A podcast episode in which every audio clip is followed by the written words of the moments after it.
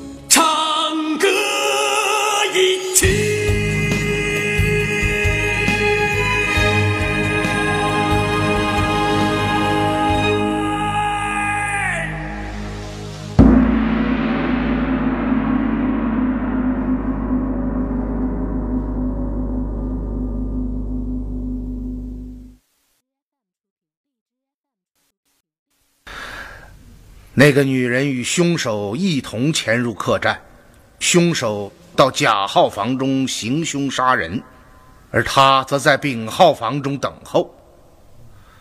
在酒席上，当我联想到此事，便更加着意地观察李氏。我发现他与何武奇的关系非常微妙，可以用若即若离来形容。这与一般夫妇的关系大相迥异。这一点我也有所察觉。后来，我们玩起了拆字的游戏。当我拆读了李氏所写的那个“色”字之后，你还记得他的反应吗？“色”字，水旁，双刃在上，止于下。双刃者，刀也；水者，血也。直者停滞不行也。也就是说，夫人近来所谋之事，定会遭遇血光之灾，而且难以成功。你你是怎么？当时他脱口而出的那半句话，如果接续下去，应该是：“你是怎么知道的？”不错，看到他的反应时，我深感不解。就算是您说准了，他也没有必要那么吃惊啊。现在看来，您一定是说出了他最隐秘的事情。嗯这个李氏不简单呐、李氏是何武奇的夫人，她为什么要杀死自己的丈夫呢？我们现在所说的一切都是假设，然而要证实这一点，也并不难。嗯只要明日将孙喜旺唤来，与夫人一见之下，便知端地。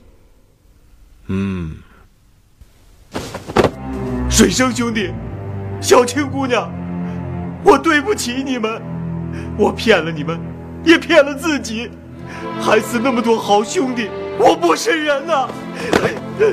水生兄弟，让我死，让我死！我把村里的弟兄们带出来，现在只剩我一个人活着，我没脸呐！起来，快起来！一个大男人哭天抢地的像什么样子？早知如此，何必当初？真没想到，你竟然会去劫大趸船！你知道吗？这就意味着你要和卧虎庄开战。不是他想劫船，是你爹要他做的。水生，你为什么总是诬赖我爹？他对你那么好，你好，我来问你，他为什么要劫自己的燕船？你说，还是让庞四跟你说吧。水生兄弟说的没错，是你爹让我去劫大盾船的。你说什么？那天你们将我带回卧虎庄，你爹在大厅里对我说，只要我替他做一件事，事成之后，便将严萧编入卧虎庄的籍册，从此不会再找我们的麻烦。能不能请葛庄主在上峰面前替严萧美言几句，放过我们这些可怜人？事情倒也不是没有商量的余地。这样吧，过些日子我将你们严萧编入卧虎庄的籍册之中，许你们在盱眙附近受严，严驾不变。这样，我对上峰有个交代，而你们既已入卧虎庄籍册，便是我葛天霸的人了。当然，再也不会有人为难。葛庄主说的是真的。葛某一向言出如山，但我有个条件。什么条件？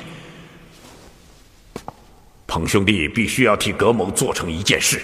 好，请葛庄主吩咐，但叫庞四力之所及，一定竭尽全力。好，痛快。我要你做的这件事，对于庞兄弟来说，那是手到擒来。哦，到底是什么事情？嗯，他让我率手下所有的盐枭，趁夜进入飞云浦，杀死船上所有的人，将船上所载的食盐卸下运走。第二天夜，我率盐枭劫持了大盾船，抢走船上所有的食盐。可我却不忍心杀害那些无辜的人，于是，我将船上的人捆绑后放在交王祠内，派人送信给你爹。请他处置那些被烧死的人。是啊，接到庞四的讯息后，你爹派人暗入角王祠，杀死所有的人，而后放火，将那里烧成了一片白地。真的是他，真的是他。庞四，你来看看。是不是认识这个人啊？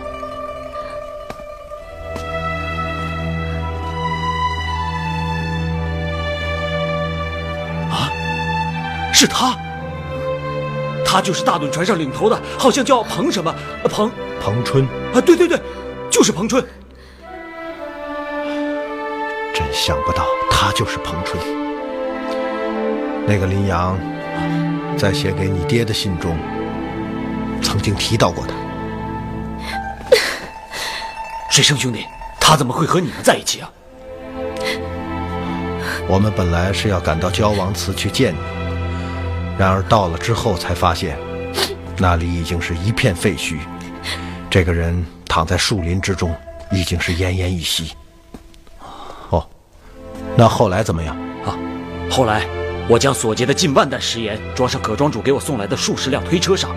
而后起行前往盱眙。为什么要到盱眙？我是按照葛庄主的吩咐做的。他让我将盐运到盱眙城外的太平镇，然后到镇上的水陆客栈去找一位赵先生，并将盐转交给他。这个赵先生是什么人啊？这我就不知道了。今天我在客栈中看到了你与他会面啊？什么？你你看到了？否则我怎么可能知道，你们约在柳林交言？唉，都赖我，被葛庄主说昏了头，才做出这种事来。庞大哥，对不起。出了事之后，我一直在怨你。可现在我知道，是我错了。我有个禽兽不如的爹。小青姑娘，怨我，都怨我糊涂啊！你做什么去？出去转转。你们先哭。我不哭了，你别走。本来我想得美，替葛庄主办完这件事，回去就能编进卧虎庄的集策。可谁想到，今夜竟然会被官军撞上了，真他娘倒霉！你说错了，不是撞上的，官军早就在那里等你们了。什么？这这怎么可能？官军怎么会知道我和赵先生约好在柳林交演？你能不能动动脑子？那个赵先生就是官府的人啊！可可赵先生是葛庄主的朋友啊！那又怎么样？葛庄主是犯私盐的，他怎么敢跟官府扯上关系？他又为什么要将那么多盐交到官府手中？具体原因我也不清楚，但你想一想，如果姓赵的不是官府的人，官军围剿之时，他为什么不在现场？哦，那些官军就是他带去的，现在明白了吧？水生，你是说，这一切都是我爹设下的圈套？他又是庞大哥劫船，而后把盐送到太平镇，最终让接盐的赵先生除掉庞大哥和盐枭们。你们自己想一想吧。除此之外，还有什么能够解释现在发生的事情？是，是这样。太歹毒了，太歹毒了！我没有这样的爹，我没有这样的爹。小青姑娘，让他去吧。水生，你说这一切真的是葛庄主设下的圈套？无凭无据，我也不敢肯定。庞四，那个姓赵的是从盱眙来的，对吗？正是。一切等到了盱眙之后再说吧。啊！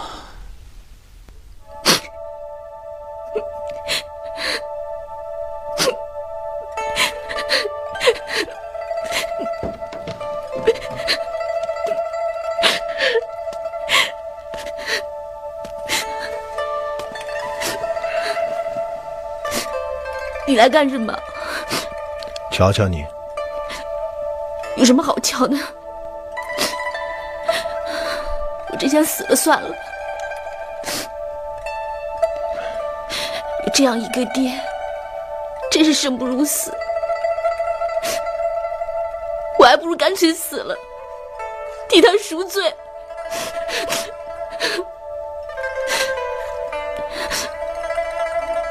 你怎么不说话？首先。真想死的人不会说。其次，你就是死了，也赎不了你爹的罪。现在，我宁可是个孤儿，只要有你就够了。也许我从前还不如你爹呢。你就不能安慰安慰我吗？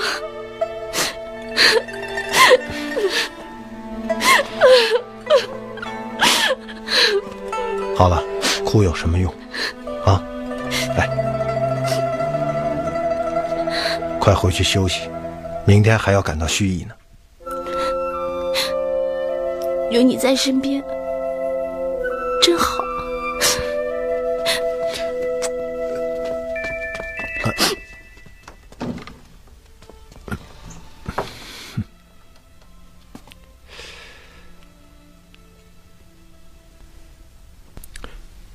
赵先生，这个赵先生究竟是什么人？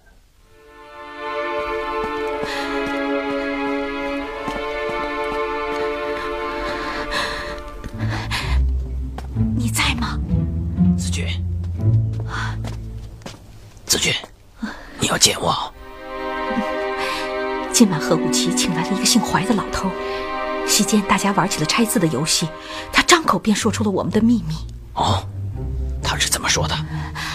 他说：“我所谋之事，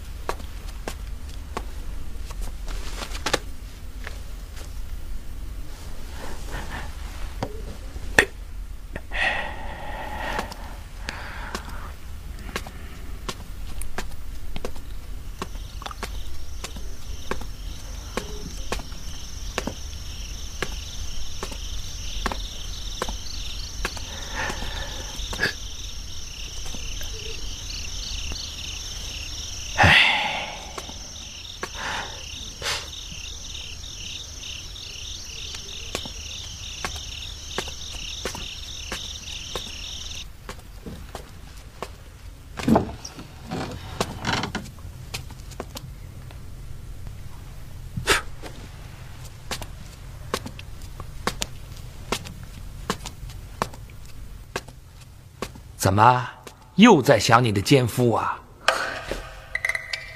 嗯，你干嘛这么看着我？现在奸夫是靠不住了，只能靠我这个丈夫了。所以我劝你还是对我好一点儿，否则我一纸休书，你就只能到大街上和要饭的住在一起了，知道吗？孙喜旺，我跟你辛辛苦苦那么多年，你要是现在休了我，哼。我就是做鬼也不会放过你。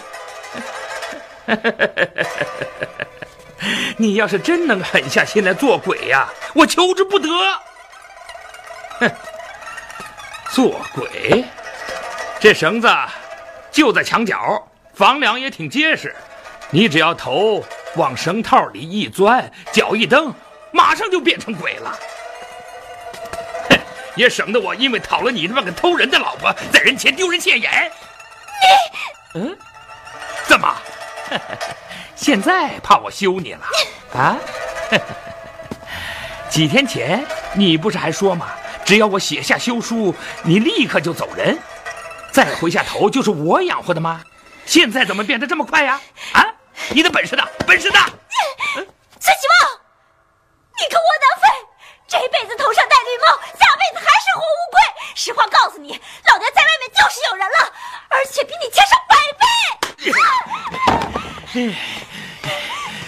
你，你这个淫妇，这等事你竟然还有脸说出口？你真是浪荡成性，猪狗不如啊你！实话告诉你，若不是衙门管了此事，我早就把你和那个奸妇剁成肉酱了，你知道吗？你！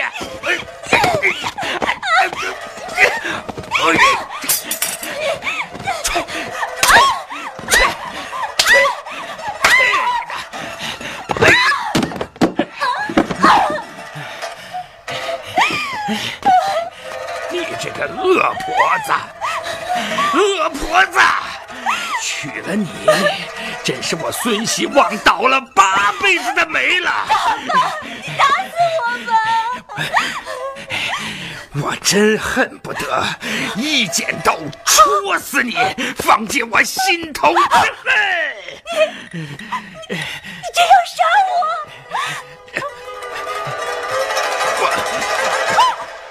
哎，我搬到那边去，搬到那边去。快点，快点啊！你们几个，快点，快点！都搬过去了。慢点，慢点啊！再 曾呆呀，啊，好热闹啊！啊，是啊，嗯，一大清早，何宅的仆佣们便来到客栈之中，请我们马上动身，搬入河园。学生擅自做主，让他们先将大件香笼抬到车上。嗯，看来何武奇着急的很呐。是啊，看起来他是真把您当成了大东家了。啊，吉啊！哎，来。哎你们几个过去，先生，你马上到县衙去一趟，嗯，让文清出差，将孙喜旺带到这里，随我们一同前往河源。是我马上去办。好。哎，总裁啊，啊，你想一想，这里。哟，县令大人，怀怀先生正找您呢。啊，怀先生，县令大人。我正要让吉英去县衙见，想不到你就来了。怎么，先生要走啊？哦，何武奇让我搬入河园之中。哦，何武奇真的请您搬进河园？正是。好，县令大人。我想请你出差，将孙喜旺带到这里，与我同进河源。哦，却是为何？当然是为了通衢客栈中发生的命案，我要让孙喜旺进入河源辨认凶手。先生啊，您是说凶手是何家的人？还记得孙喜旺在第一次丙号房中看到的那个女人吗？当然记得。她是谁呀、啊？现在还不好说。昨夜我在何家的酒席之上发现了一些端倪，哦、目前只是推断，只待孙希望辨认之后，便会得出肯定的结论。我会马上派人将结果告知县令大人。先生啊，下官正要对您说孙喜旺的事情呢。嗯，孙喜旺怎么了？今晨，孙喜旺的街坊到县衙报案。说昨夜二更时分，听到孙喜旺家中传出一声惨叫。嗯，今日清晨，街坊们来到孙家，发现户门大开，严氏死在屋内。什么？严氏死了？正是。那孙喜旺呢？孙喜旺不知去向。我命衙役将现场封锁，这才赶到客栈，请您同去勘察。哦。多谢县令大人信任，那我们现在就走吧。是啊，没事呀，这就看见了。啊啊！大人，这是本方的方正，另几个人是孙家的街坊邻里，今晨就是他们几个到县衙报案的。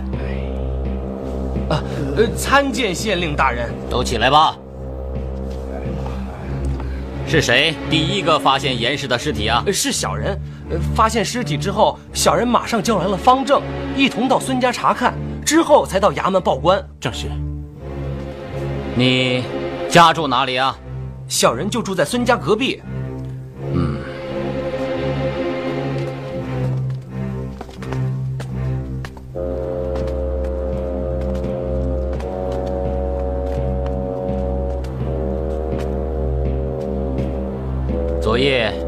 听见什么声音没有啊？昨夜初更时分，小人听到孙家院内传来一阵大吵大闹之声。过了一会儿，房中传来一声惨叫，之后就没了声音。因为孙氏夫妇经常拌嘴吵架，弄得邻里皆知，因此小人也不以为意。没想到今天早起，小人出来打水，发现孙家的门大开着，小人觉得不对，便上前敲门，可没人搭理。于是小人叫上几个街坊一同进去，发现严氏已死在房中。你听到孙氏夫妇吵闹是在出京时分？正是。那么听到惨叫之声是过了多长时间？也就是半顿饭的功夫。哦，这之间吵闹之声停过吗？呃，惨叫之前好像停了一下。停了多久？很短，大约就是半盏茶的功夫吧。哦，你说。孙氏夫妇经常吵闹，正是，这两口子在这条街上是出了名的。您知道，城里缺盐，天天淡食，闹得大家浑身乏力浮肿，连买卖都干不动了，谁还有劲儿吵架呀？可这两口子却是三天一小架，五天一大架，不光吵，还动手打。我都劝过好几次，街坊们都说，一看他俩打架那劲头，家里存盐一定多的是。他说的还真有些道理。我们可不是在春香房中就发现两个大圆罐吗？嗯、下人都是如此，就更不要说主人了。哦，昨夜还听到了什么？呃，别的就没什么了。你再仔细想一想。哦，对了，二人吵闹当中，院子里好像发出扑通一声，不知是撞倒了什么。扑通一声，正是。除此之外就没有了。我们进去看看，请。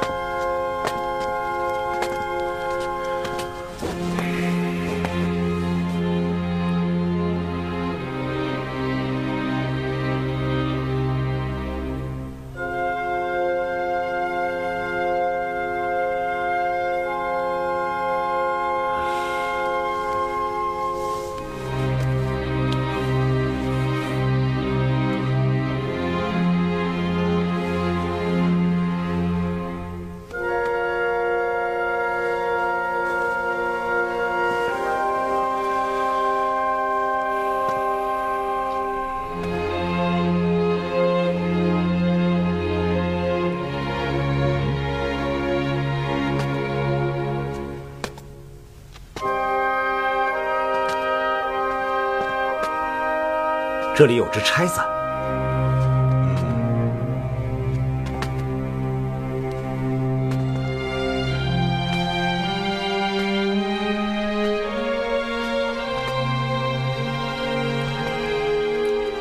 先生，嗯，您有什么发现？从严氏的死状和脸上的淤青可以看出，死前定然与人进行了激烈的厮打。嗯，而且可以断定，与其厮打之人一定是孙喜旺。哦，却是为何？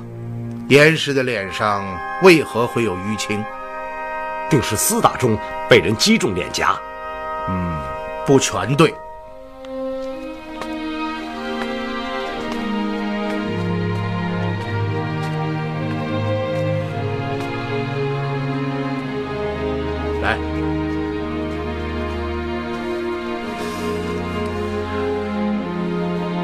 看着脸上淤青的走势和形状，应该是被人打了很多记耳光所致。嗯，不错，下官也这样认为。嗯，你们注意到了没有？严氏脸上的淤青是右边重而左边轻。不错，不错，这能说明什么呢？你们忘了孙喜旺的手？哦，对呀。孙喜旺是个左撇子，嗯，对对对，左撇子打人，对方右侧脸颊是迎向他的正手方向，因此发力最重，所以严氏脸上的淤青才会右重左轻。嗯，而且从刚刚街坊的讲述也可以证明这一点。嗯，因此我们断定与严氏厮打之人正是孙喜旺。嗯，我想当时的情形一定是这样。曾太，来，嗯，我们演示一下。孙喜旺和严氏站在床榻边，争吵发生后，孙喜旺勃然大怒，一记耳光将严氏打倒，倒在了梳妆台前。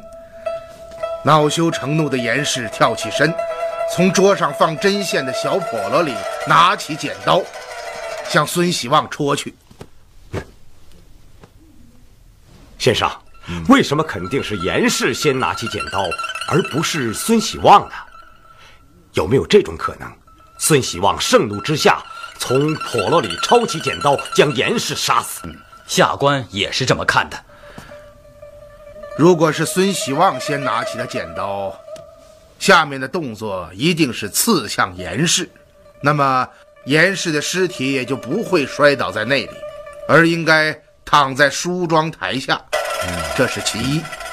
第二，严氏脸上的淤伤是过度击打所致。换句话说，孙喜旺肯定曾经大力抽打过其面部，才能够造成现在严氏脸颊上的淤青。你们想一想，如果孙喜旺早将剪刀拿在手里，他怎么能够再腾出左手去打严氏的耳光呢？不错。有道理，先生，您继续说。嗯，严氏拿起剪刀刺向孙喜旺。嗯，孙喜旺抓住他的手腕，二人扭打起来。这一点从严氏手腕上的淤青就可得到证明。二人扭打当中，孙喜旺将严氏手上的剪刀用力甩了出去，而后狠狠地给了严氏几记耳光。这一点从落地的钗子可以得到证实。钗子之所以摔在这里，就是因为严氏被打后头部不停地晃动。以至于钗子从头上脱落，掉在地上，而后孙喜旺狠狠一脚踹在了严氏胸前，这一点可以从严氏衣衫上那个脚印得到证实。严氏被踹之后，身体倒退，碰倒了那个凳子，凳子滚到了门前，而严氏的身体也重重地摔在了地上。此时，失去理智的孙喜旺冲上前来，拾起落在地上的剪刀，狂怒之下，发疯般的将严氏戳死。杀人之后，他自知闯下大祸，为怕衙门追查，因而离家出逃。嗯，非常合理。嗯，你们是这么认为的？除此之外，还有什么可以解释严氏之死以及孙喜旺的失踪呢？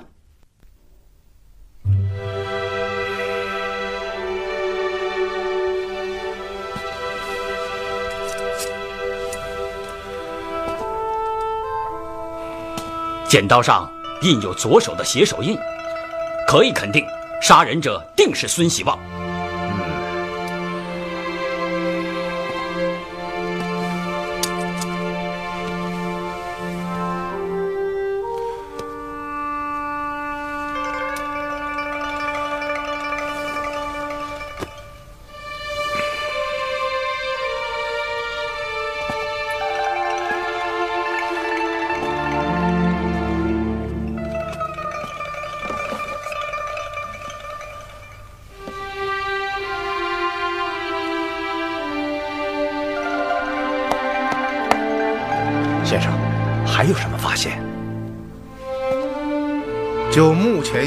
情形、严氏的死状，以及街坊们的叙述来看，孙喜旺杀人潜逃的可能性是最大的。以先生之见，现在该当如何处置呢？自案发到现在不过几个时辰，孙喜旺跑不远。嗯，县令大人。请您立刻发下海捕文书，命三班捕快各路追踪，缉拿孙喜旺到衙。这是目前得到答案最有效的办法。与下官所想完全一致。大人，大人，长婆子被杀了！啊！快走！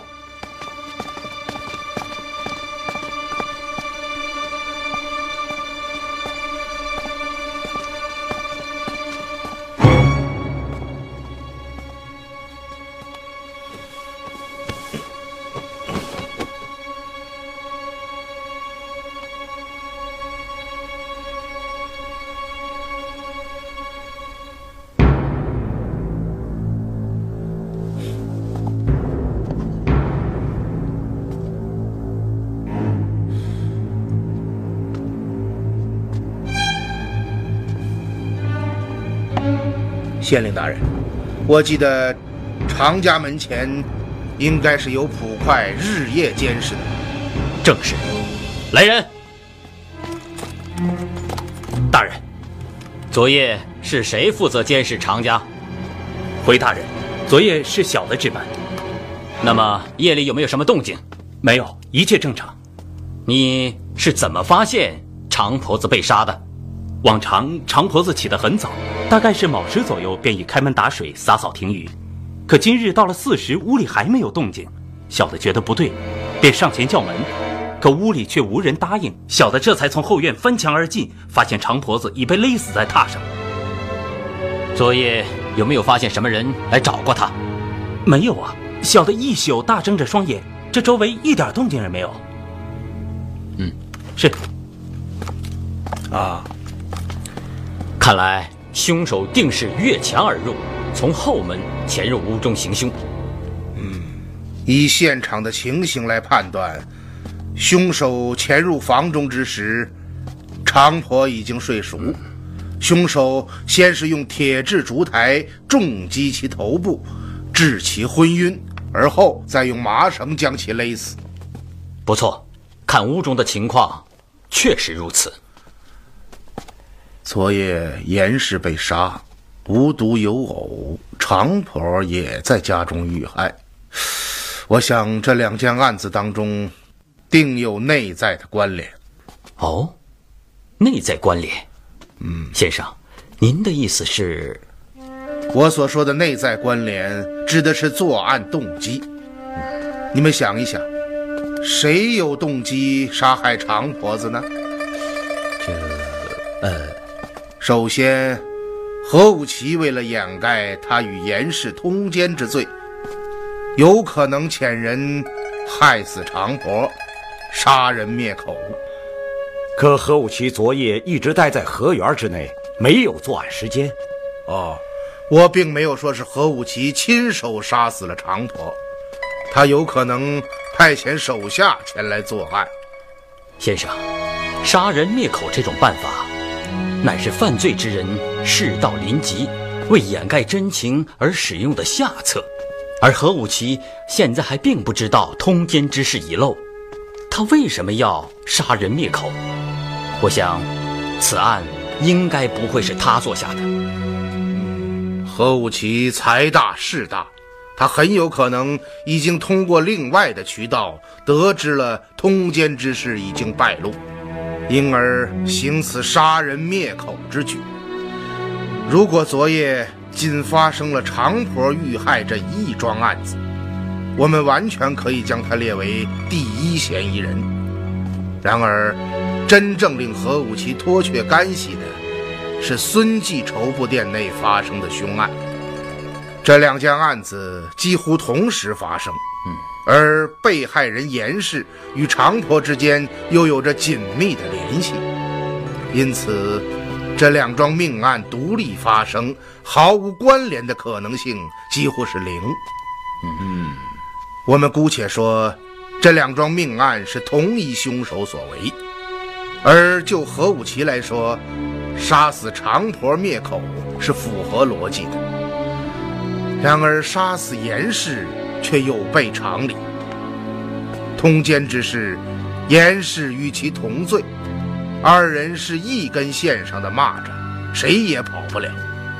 因此，严氏绝不会咬出何武奇。这一点，何武奇心里非常明白。嗯，况且。这二人恋奸情热，心头一合，何武奇是不会对严氏下此毒手的。是的，何武奇作案的可能应该可以排除了。那么，我们就不得不说到另外一个有作案动机的人——孙喜旺。孙喜旺，孙喜旺杀死严氏，这一点可以肯定。可是他为什么要杀死常婆子？你们还记得几天前，狄春等人奉命监视孙记绸布店，发现严氏趁夜来到常婆家门前。当时孙喜旺也在场，他曾经说过一句话。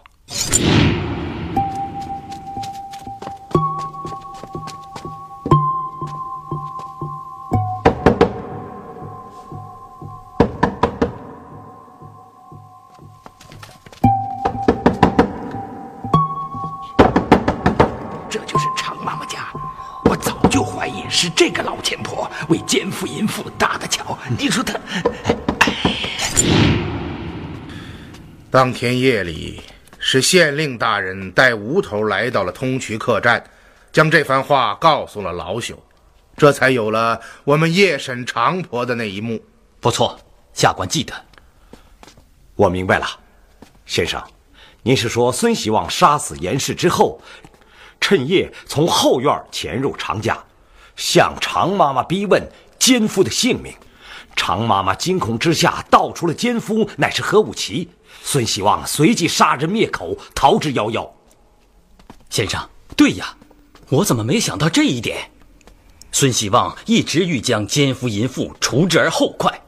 他在昨夜怒杀严氏之后，索性一不做二不休，趁夜潜入常家，问清奸夫身份，而后将常婆子这个为严氏和何武奇牵线搭桥的刁妇勒死，以泄心头之恨。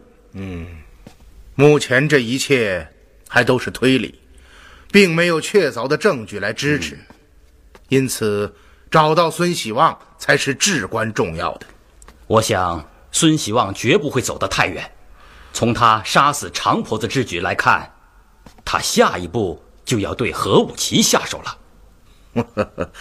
凭孙喜旺一介平民对付何武奇，谈何容易？但是世事难料，我们也不能疏忽大意。嗯，哦，县令大人，我看这样：一方面你派出人手查找孙喜旺的下落，另一方面由你出面前往河源。面见何武奇，提醒他要注意安全。好，这两件事下官立即就办。嗯。